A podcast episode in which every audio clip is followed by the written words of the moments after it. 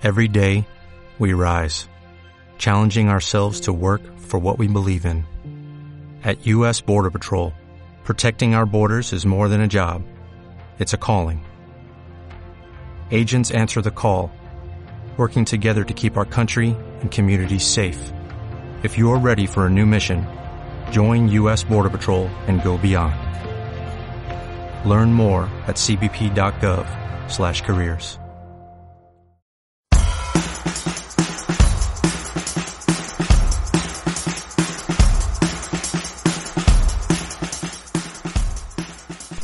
Bienvenidos a Entrego mi cuerpo a la ciencia, esta columna, este espacio, edición cuarentena, en donde hablamos de ciencia, ciencia y política, política para la ciencia, ciencia y género, historias de la ciencia y en general ciencia y bardo y muchas, muchas friqueadas. La ciencia no entiende hechos. Bien, podemos considerar entonces que estaría como todo en orden para volver al aire, volver al aire con este mm, vivo, esta columna, este espacio, edición cuarentena, hacia, hacia toda la intro. Que bueno, estuvo suspendido unas semanitas por eventos tales como cumpleaños de quien suscribe, el luto que tuve que hacer por mis 20, mi década de los 20 y por la fiesta temática de Peaky Blinders que jamás podré hacer para festejar el paso de la década. Y bueno, después por mm, básicamente nada, cosas. Y creo que este va a ser la modalidad de ahora en más, medio como la luciérnaga, sale cuando sale. ¿Por qué hacemos hoy este mm, especial de cuerpo a la ciencia? Porque se estuvieron entregando los premios Nobel esta semana y el premio Nobel es como el highlight de la Red Carpet Season para toda la ñoñada.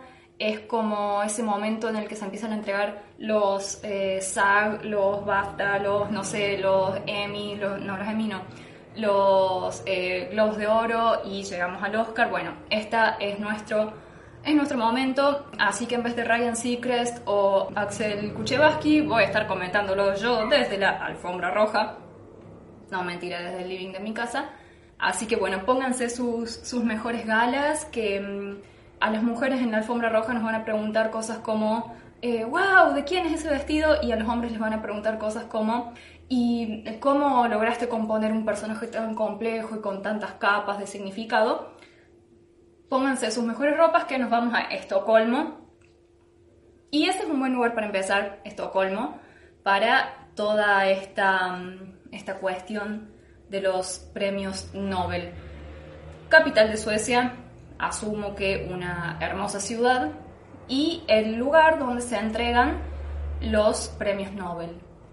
Desde 1901 hay algunas instituciones que están encargadas de elegirlo y entregarlo la Real Academia de Suecia de Ciencias de Suecia, que entrega el de Física, el de Química, la Academia Sueca entrega el de Literatura, el Instituto Karolinska entrega el de Fisiología o Medicina, y el Comité Nobel de Noruega, no de Suecia, entrega el de la Paz. ¿Ok? Esos son los cinco originales que Alfred Nobel, el don que inició todo esto y de quien vamos a hablar en, un segundo, había establecido en su testamento como la base del premio Nobel. En 1968 se sumó un sexto premio, el de Economía. Y esto lo estableció el Riksbank, no sé cómo se pronuncia, pero es el Banco Central de Suecia, que estableció el premio Riksbank en Ciencias Económicas en memoria de Alfred Nobel. Técnicamente, técnicamente el de economía no es un premio Nobel porque no estaba en esa carpeta oficial inicial. Pero bueno, en el Río le decimos el Nobel de Economía, se entrega en el mismo momento, en la misma ceremonia, como que cae en la misma, en la misma bolsa. Ahora, me interesa hablar un poquito de este señor Alfred Nobel. ¿Quién fue? Básicamente fue una especie de Tony Stark sueco del siglo XIX porque este hombre era un ingeniero químico Era inventor, era un hombre de negocios, un businessman muy exitoso, filántropo, Genius, billionaire, playboy, philanthropist. le faltaba lo de Playboy nomás para ser Tony Stark, más conocido por haber inventado la dinamita, ¿sí? haber encontrado una forma de estabilizar la nitroglicerina para usarla de manera controlada y segura, y menos conocido por haber fundado un montón, pero digo un montón, de empresas de fabricación de armas. La contradicción misma, porque la dinamita todo bien, se usó inmediatamente para aplicaciones civiles como abrir túneles o construir caminos, etc. Pero la investigación de Nobel con explosivos iba mucho más allá de eso y si juntamos explosivos con industria militar, bueno, ahí hay mucha, mucha plata y es una de, los, de las fuentes a través de las cuales él amasó su, su fortuna a lo largo del, del tiempo. ¿Qué pasó? ¿Por qué los premios Nobel y justamente el de la paz surgen de este, de este hombre? Bueno, dicen las malas lenguas que en 1888 muere su hermano, o sea, esto no es que dicen las malas lenguas, es así. En 1888 muere su hermano Ludwig Nobel. Un diario francés lo confunde, como que se había muerto, muerto Alfred Nobel, y publica un obituario titulado El mercader de la muerte ha muerto. ¡Pah! Y entonces acá empieza el arco de redención de Tony Nobel o Alfred Stark, porque la verdad, si, si no te mueve el piso, leer tu propia necrológica o una necrológica dedicada a tu persona, en donde hablen de vos en esos términos, medio que sos de piedra, hermano. Esto es lo que se rumorea que a él le empieza a entrar el miedito o la culpa cristiana, si se quiere, acerca de cómo iba a ser recordado, cuál iba a ser su legado. En 1895, con esta idea en la cabeza, Alfred Nobel redacta el que iba a ser su último testamento, justo a tiempo porque en el 1896 se muere, y allí que decía que el 94% de su fortuna, o sea, prácticamente toda su guita, la dejaba para que se establezca una serie de premios para científicos, para intelectuales, para personalidades que hubieran generado el mayor bien a la humanidad. Muy general, lo único más que establecía era esas cinco categorías de premios, de medicina o fisiología, de química, de física, de literatura y de paz. ¿Sí? Entonces, bueno, con este capital inicial se arma la Fundación Nobel como órgano administrativo, se designan las sociedades académicas que iban a elegir a los premiados y en 1901 se larga la primera edición de los premios. ¿Qué se gana? Una medalla, un diploma y mucha plata. Y ahí pasa una moto que también podría estar incluida en el premio y es una muy buena prueba de que la restricción a la circulación en Córdoba después de las 8 de la noche es cualquier cosa.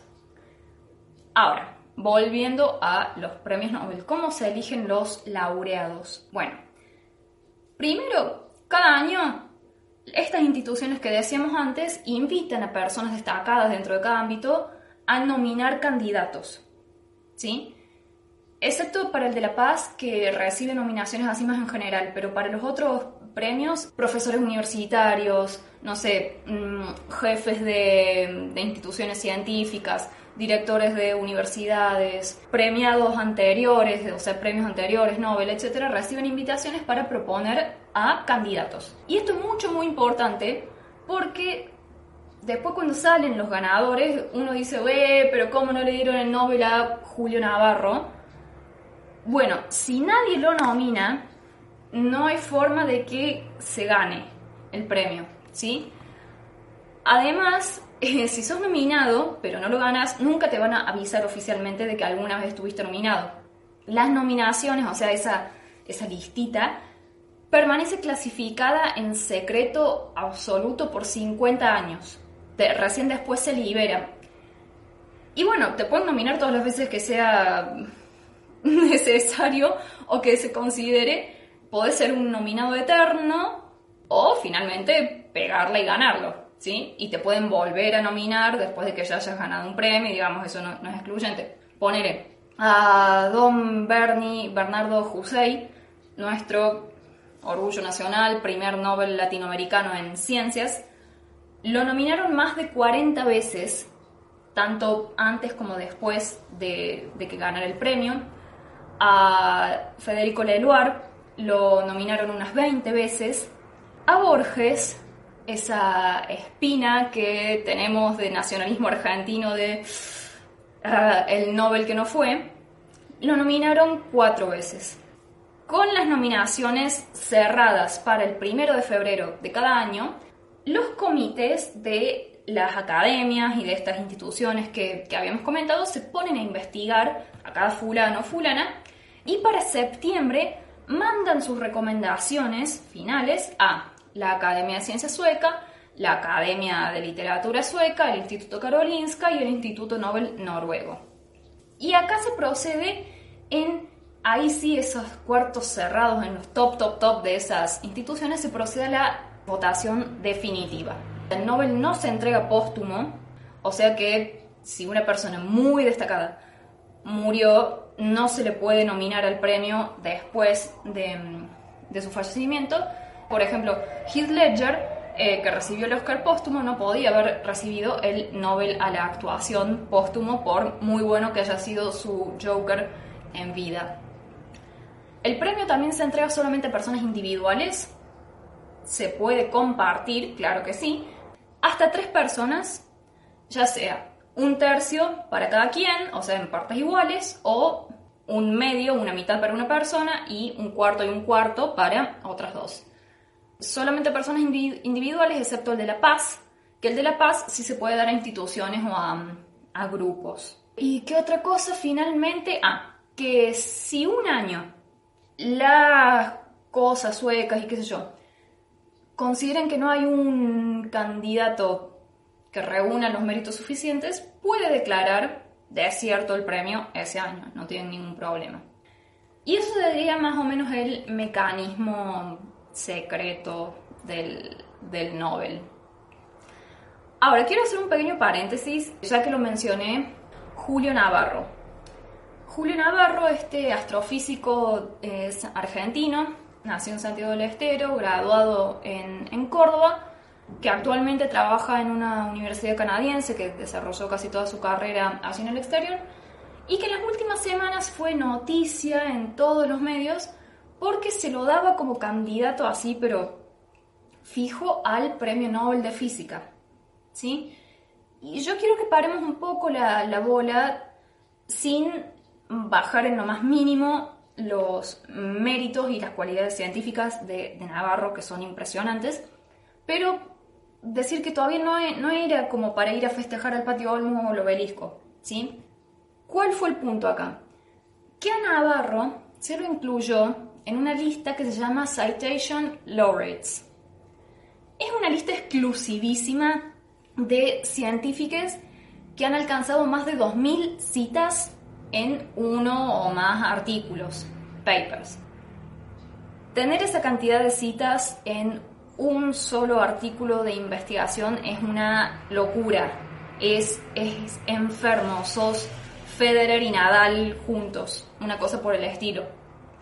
Pero, digamos todo, esta lista la confecciona desde el año 2002 Web of Science que es una empresa privada, propiedad de otra empresa privada más grande, que como toda empresa privada fue cambiando de manos y de nombre con el tiempo, que se dedica a la información científica, una especie de empresa de Big Data de la investigación. Es la empresa que desciende del instituto que en los años 60 inventó el famoso factor de impacto, que es esta cosa que mide cuántas veces se citan los artículos publicados en determinada revista y por lo tanto se, piensa que esa revista es la más pulenta, que es algo que cambiaría para siempre la forma en que la ciencia se valora y se evalúa. Entonces, si esta empresa es la que fabrica esta lista de, de científicos top, top, top, la primera condición para ser incluida en esta lista es que a tus artículos, esos hiperartículos que tienen más de 2.000 citas, los hayas publicado en las revistas científicas que Web of Science incluye en sus bases de datos. Y las revistas científicas son incluidas o no en la base de datos de Web of Science de acuerdo a un número de criterios que se supone que hacen a la calidad y a la excelencia científica. Con muchas comillas porque estos son criterios que están muy en discusión desde hace un tiempo. También es necesario que quienes te citan y que acumulan toda esta cantidad de, citas, que hacen que vos acumules toda esta cantidad de citas, también publiquen sus artículos en las mismas revistas. Entonces es una cosa medio que se autorreproduce. Web of Science, como les decía, desde el 2002 comenzó a publicar esta lista considerando, con razón, esto con razón, que quienes amasan esa cantidad alevosa de citas eh, a lo largo de su trayectoria, a lo largo de su trabajo, son personas de nivel Nobel, por más que técnicamente no obtengan el premio.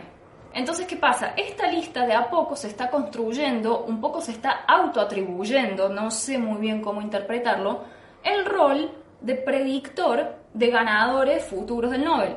De hecho, si entras a su, página web, lo primero que te sale es que desde que se creó esta lista de los 360 investigadores que fueron incluidos, 54 han terminado ganando el premio, lo cual es un porcentaje bastante bastante apreciable. Pero como decíamos antes, para ganar el Nobel lo único que, necesitas es estar nominado, o sea, no hay forma de, de, en el Nobel así de la nada. Sí o sí tenés que estar nominado. Obviamente que tener trabajos que ameritan más de 2.000 citas es un indicador de que tenés o has tenido una influencia monstruosa de que sos un gigante en tu campo, ¿sí? Y por lo tanto, habría grandes chances de que a alguien se le ocurra nominarte. Pero no es garantía. Correlación no implica causalidad y esto hay que tatuárnoslo.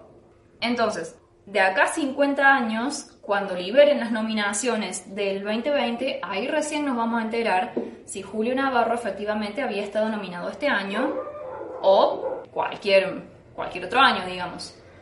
Sí fue un momento buenísimo para que se aproveche a conocer, digamos, a un investigador argentino que está en la cúspide de la creme de la creme, pero también detalle no menor que hizo toda su carrera en el exterior y Web of Science en su lista lo da como canadiense por su filiación institucional, porque él labura en una universidad canadiense. Entonces figura Julio Navarro, Canadá. Eh, bueno, yo tengo muchísimos problemas con Web of Science. Cerramos el paréntesis. Y con otra cosita que tengo muchísimos problemas es con la blancura y la masculinidad de los premios Nobel. Esta edición 2020 fue histórica y causó tanto revuelo, comillas también tanto revuelo, porque tanto en el Premio Nobel de Física como en el de Química como en el de Literatura, las ganadoras fueron mujeres. En el Premio Nobel de Física, la astrofísica Andrea Ghez compartió un cuarto del premio. En el de Química, las bioquímicas eh, Jennifer Doudna y Emmanuel Charpentier ganaron en conjunto y la poeta Louise Gluck ganó el Premio Nobel de Literatura. ¿Y por qué es tan relevante o tan llamativo? Bueno, pongámonos a hacer números un poquito. Desde que se entregan los premios, se han entregado más de 920 veces a un poquito más de 920 personas, considerando que hay unas pocas personas que ganaron o, instituciones que ganaron dos veces. De ese total, 58 veces han ganado una mujer, ya sea individual o compartido. ¿Sí? 58 veces de más de 920 premios, o sea, a todas luces un porcentaje bajísimo. ¿Sí? 57 mujeres son ganadoras de un premio. ¿Por qué 57 si el premio se adjudicó a mujeres 58 veces? Porque tenemos a la one and only Maris Lodowska Curie, que lo ganó dos veces, es la única mujer en haber ganado dos veces un premio Nobel y sigue siendo al día de hoy la única persona en ganar en dos categorías científicas. Ahora, si hilamos un poquito más fino por categoría, el Premio Nobel de la Paz se otorgó 17 a 17 mujeres a lo largo de la historia, el Premio Nobel de Literatura a 16 mujeres, el Premio Nobel de Fisiología o Medicina a 12 mujeres en la historia, y acá vale la pena en ciencias me voy a detener un poquito para, para decir sus nombres. Tenemos a Gertie Cori en 1947, eh, Rosalind Yallow en 1977, Barbara McClintock en 1983, Rita Levi Montalcini en 1986, Gertrude Elion en 1988, Christine Naslein Volhard en 1995, Linda Book en 2004, François Barré-Sinoussi en 2008, Carol Grader y Elizabeth Blackburn en 2009, Maybrit Moser en 2014 y Tu Yuyu en 2014. Mujeres que han ganado el Premio Nobel de Medicina. Premio Nobel de Química, siete mujeres en la historia. Marie Sklodowska-Curie en 1911, su hija Irene Joliot-Curie en 1935.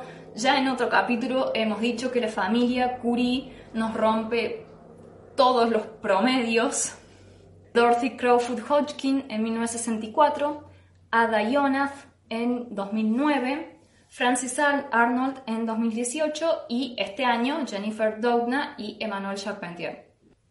Premio Nobel de Física, atájense porque son menos. Cuatro mujeres en toda la historia.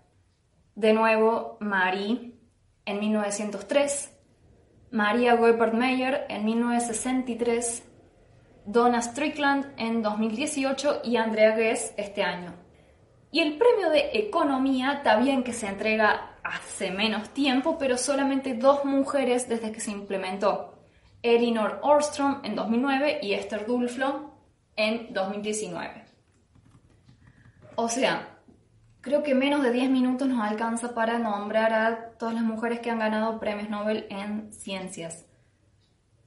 Esto no les obliga, el sitio web oficial de los premios Nobel tiene una sección especial dedicada a las mujeres laureadas. Por lo menos la información acerca de la disparidad de género está ahí, ¿sí? Porque es muy evidente.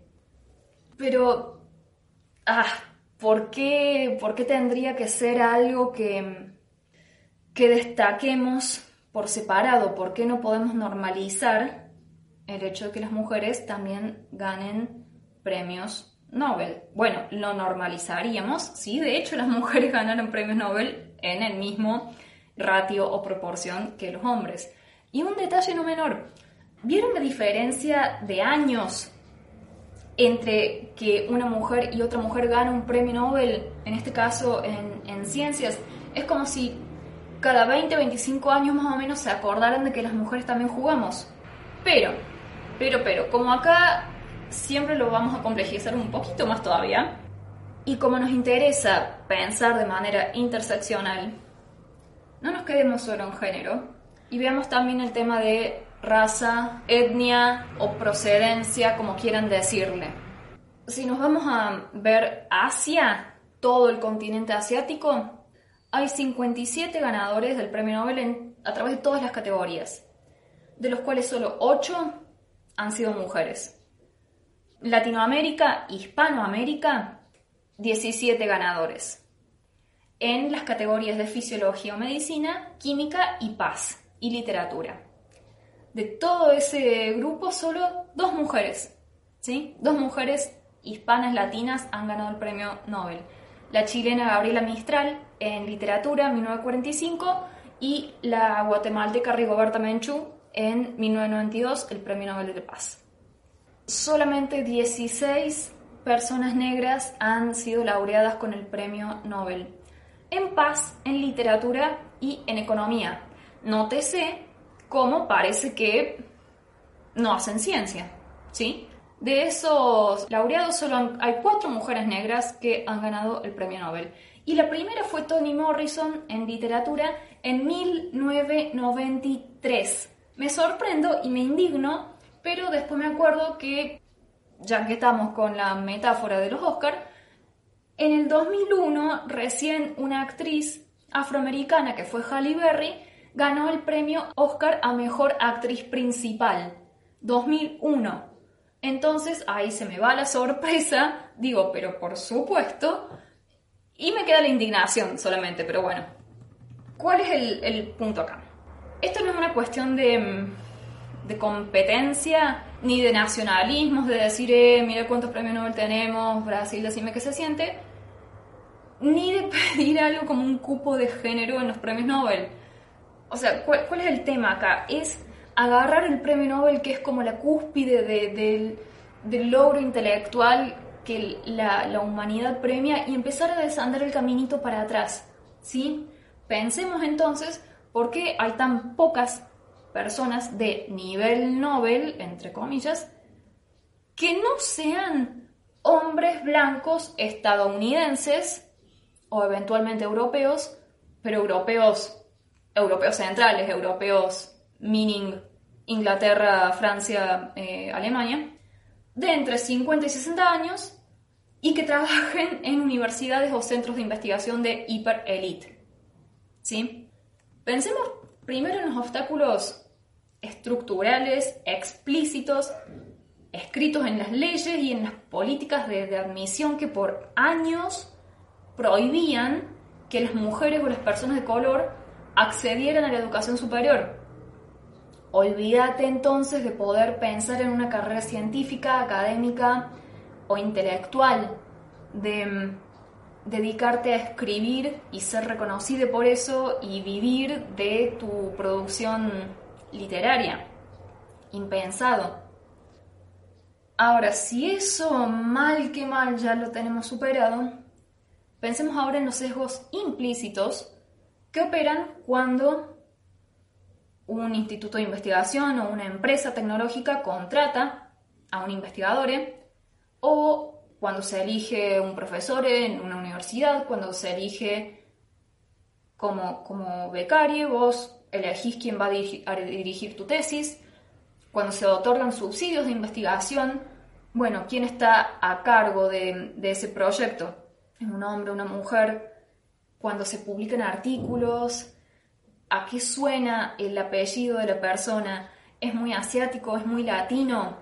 Y finalmente, los sesgos también que están activos cuando se evalúa el trabajo, cuando se evalúa la trayectoria y cuando se evalúa los logros de una persona a este nivel. ¿sí? Entonces, ahora que sabemos cómo funciona el, el premio Nobel, pensemos también no solo en quiénes lo ganan, porque esa es la cara visible, pero también quiénes lo deciden. ¿Sí? Primero, ¿quiénes están calificados para nominar a alguien?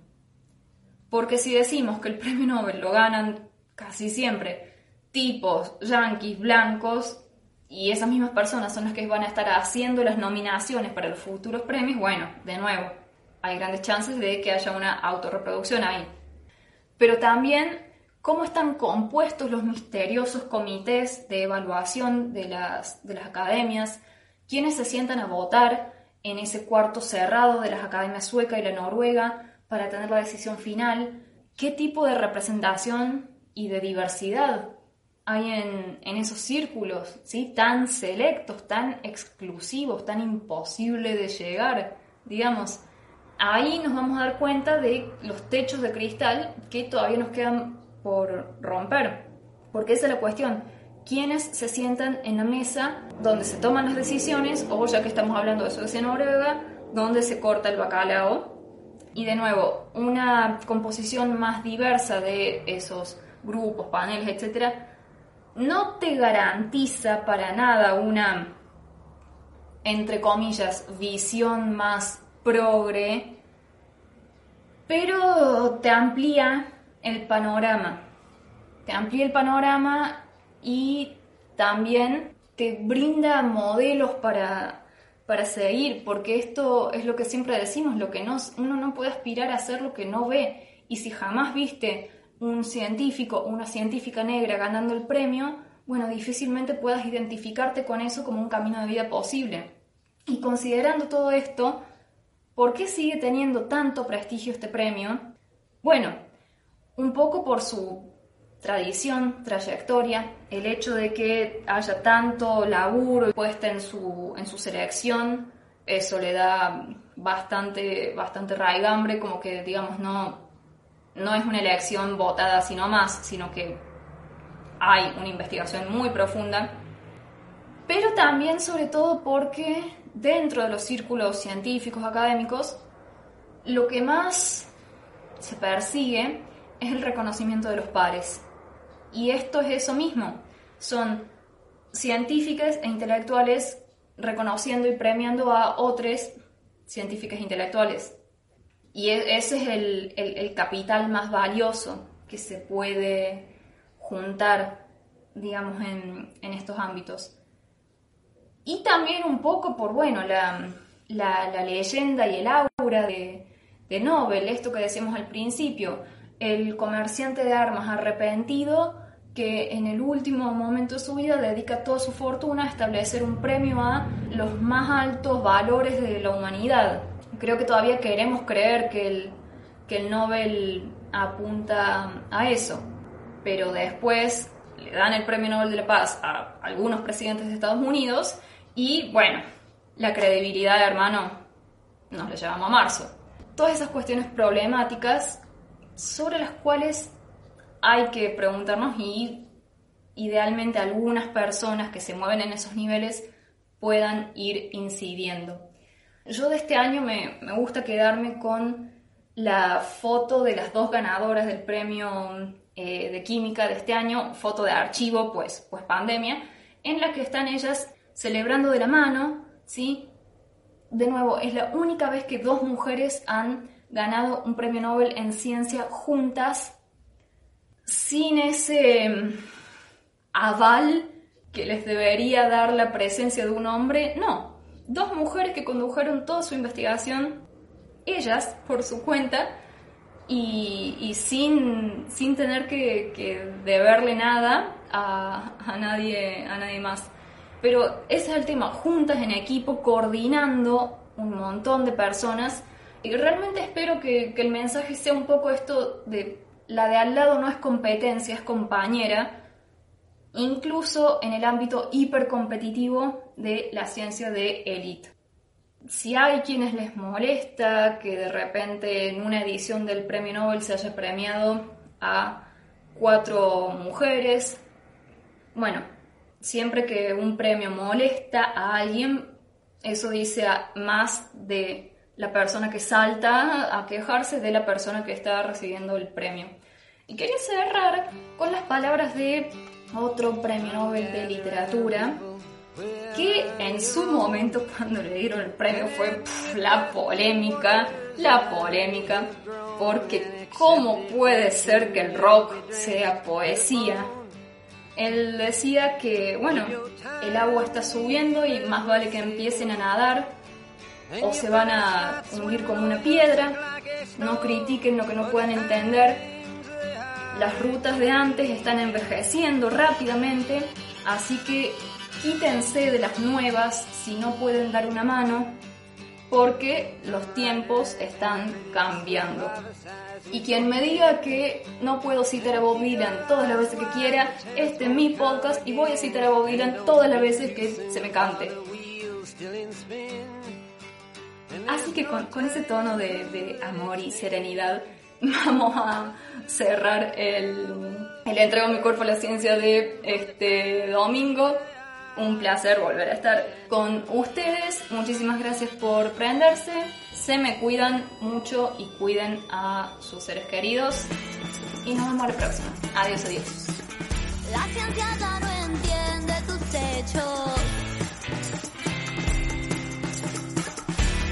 Ciencia ya no entiende tus hechos.